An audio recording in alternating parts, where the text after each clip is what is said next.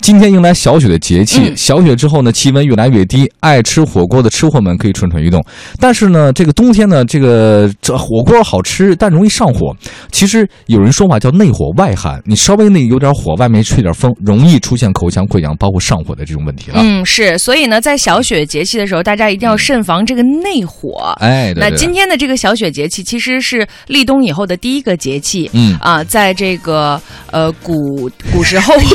人家说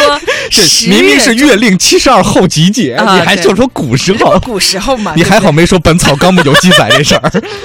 好，你就说古露时候怯了吧啊，。古对时候古时候人家说呀，啊十月中雨下而为寒气所薄，故凝而为雪。哦小者未盛之词。啊，意思是说呢，这个时期天气逐渐转凉了，然后开始下雪了。不过一般呢，雪量比较小，对而且是夜冻昼化。就白天那就化了。对，传统医学上认为呢，冬天尤其是小雪以后啊，适合温肾宜温肾阳。嗯哼，哎，这样来说呢，这个来年啊，阳气才会长。呃对对对，那在这个温肾阳的过程当中呢，人们普遍就会出现你刚才说的这个内火，对对对。到底是为啥呢？通过刚才这段，确确实实明白乔乔对中医真不了解。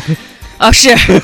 但是我挺迷中医的哦，你读的这费劲劲儿的啊嗯，，还行还行，我文言文正经不错呃的，是吧？嗯，好，进入小雪，气温下降，但很多人喜欢吃火锅等辛辣食物，就容易上火啊。呃，口腔溃疡、口干舌燥，然后这就是内火的表现。你嗯除此之外呢，因为暖气、空调这两天呢开始供暖以后吧，嗯供暖设施啊特别的特别燥，嗯室内很热，外面很寒冷，你穿的特别多，你体内的热气也散不出去，因此冬季保暖呢不应该太过了。如果家里的温度啊二十五六度，那就嗯稍微有点高了。嗯，但是你穿到外面的话又太严了，又冷，所以体内的热气散发不出去，这个按中医来讲就容易上火了。哦，这么回事儿。哎，嗯对，所以哦内火外寒嘛，对，其实我觉得这个季节穿衣服，大人和小孩是一样的，嗯，就是多穿几件儿，嗯。然后呢，到时候脱的时候你可以一件儿一件儿多脱几件儿对是吧对对对对对，别嫌麻对烦，。孙思邈《修养法》中说，这个时候呢，应该吃点苦的东西，比如说啊还有一些食材呢，很很好啊，像嗯羊肉、牛肉、鸡肉、腰果、枸杞、芡实、山药、栗子、白果、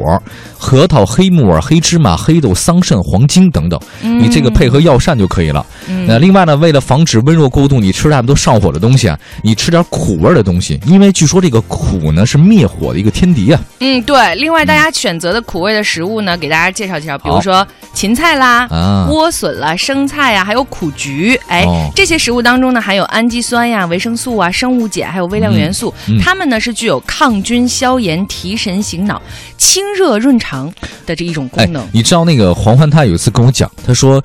他说他吃什么东西啊，他身体有反应的。比如说他觉得缺这个东西了，嗯，他就会自己主动到那个地方去买这个东西 吃，是他的身体指引他去买，是是这个意思所以吗他？吃这里胖 了。没有没有，我我在想啊，其实你要我发现这是宿命论啊，我当然有点宿命论。我觉得我今天就不舒服，所以我就立刻编了这条消息。哦，难怪了，真的，你看我今天我编了三条消息当中，嗯除一除了这条之外。都是关于天气的。还是一个是寒潮那个，对是吧对对对你看对我就是发现我自己觉得不对劲儿，然后我自己手不由自主的编了这条这怎样防寒保暖的消息，哎 呀，这样的话，我还是要跟你们俩磨合磨合，你们俩怎么那么神呢？